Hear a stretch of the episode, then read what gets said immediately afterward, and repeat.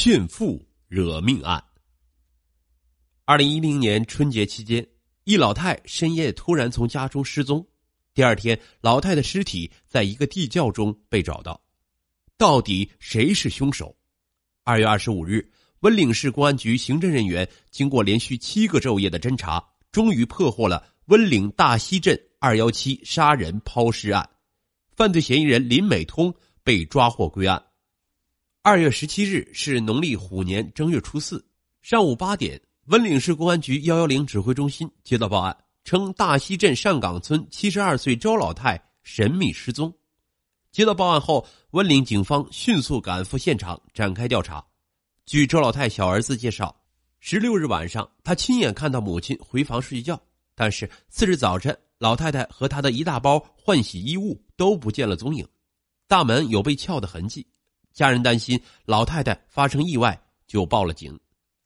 在现场勘查过程中，刑侦人员发现老太太家的大门上有明显被破坏的痕迹，房间地板上有陌生人的脚印儿，周老太的物品也有被翻动过。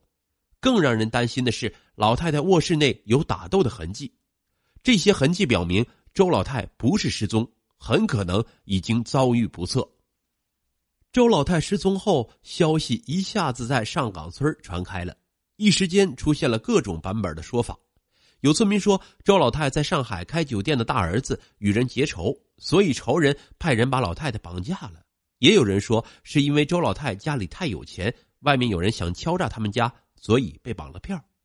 更有人说，周老太临老得艳遇，找了个情人，怕家人不同意，就双双私奔了。案件发生后，警方成立了专案组，温岭公安局刑侦大队五十多名在休假的刑警自动放弃休假。全力以赴投入案件侦查中。二月十七日下午，专案组联合大溪当地派出所民警、护村队员及当地群众三百多人，在周老太家周边的空房和小山包开展搜索工作，但一直搜索到当天晚上六点，仍没有发现踪迹。十八日上午，专案组开始调整搜索策略，在原先人工搜索的基础上。专门抽调了警犬组，对上岗村附近的山塘、水库以及涵洞展开搜索。下午四点，搜索人员在离周老太家五百米的黄巢坳水库大坝附近，发现了与现场地板上同类的鞋印警犬搜索组循线追踪，在水库往山上一百五十米处的一个地窖内，发现了一大一小的两个包裹着东西的编织袋。打开一看。大袋中装着的正是周老太的尸体，小袋中是连同老太一起失踪的衣物。经现场尸检，警方确认周老太是在家里被杀后用编织袋包裹抛尸于此地窖内的。警方迅速对死者生前活动轨迹和经济状况进行了调查。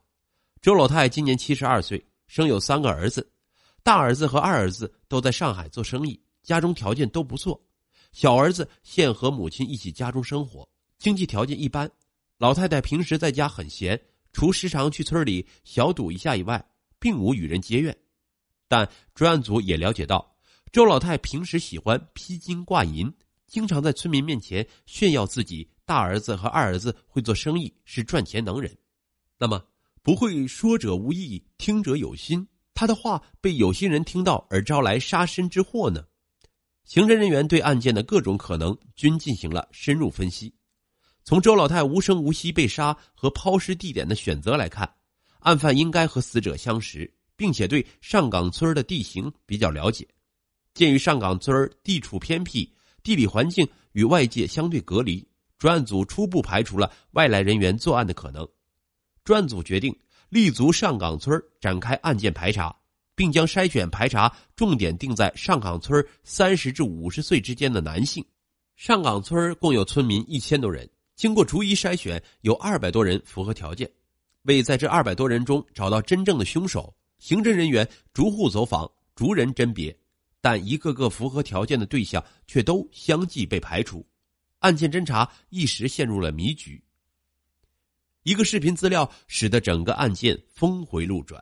二月二十四日下午，专案组视频侦查组在对案发现场附近的视频监控重新梳理时，发现一个重要线索。二月十七日凌晨一点，有一个可疑男子徒步走向周老太家。在对视频一遍又一遍倒退前进的辨认后，专案组终于在上述的二百多个村民中找到了最符合条件的林美通。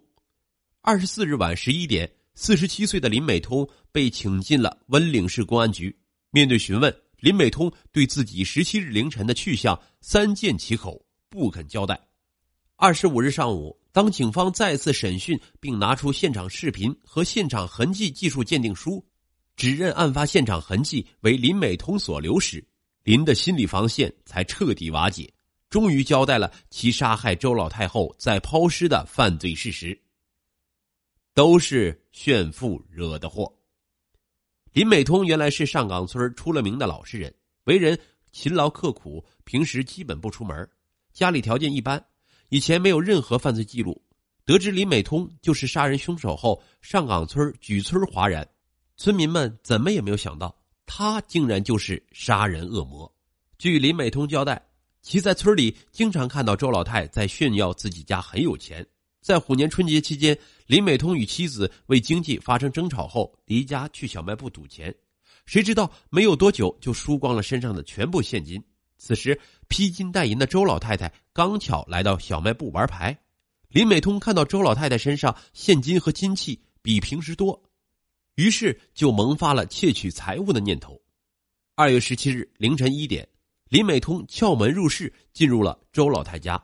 不想在行窃时惊醒了周老太。林美通怕周老太喊叫家人暴露自己，于是就一不做二不休，动手将周老太掐死。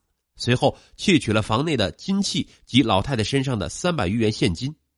为了怕周老太家人发现尸体报警。林美通又临时想出制造老太太自己离家出走的假现场，并用编织袋和绳索将周老太的尸体及衣物背到黄巢坳水库上方原先自家放番薯的地窖进行掩埋。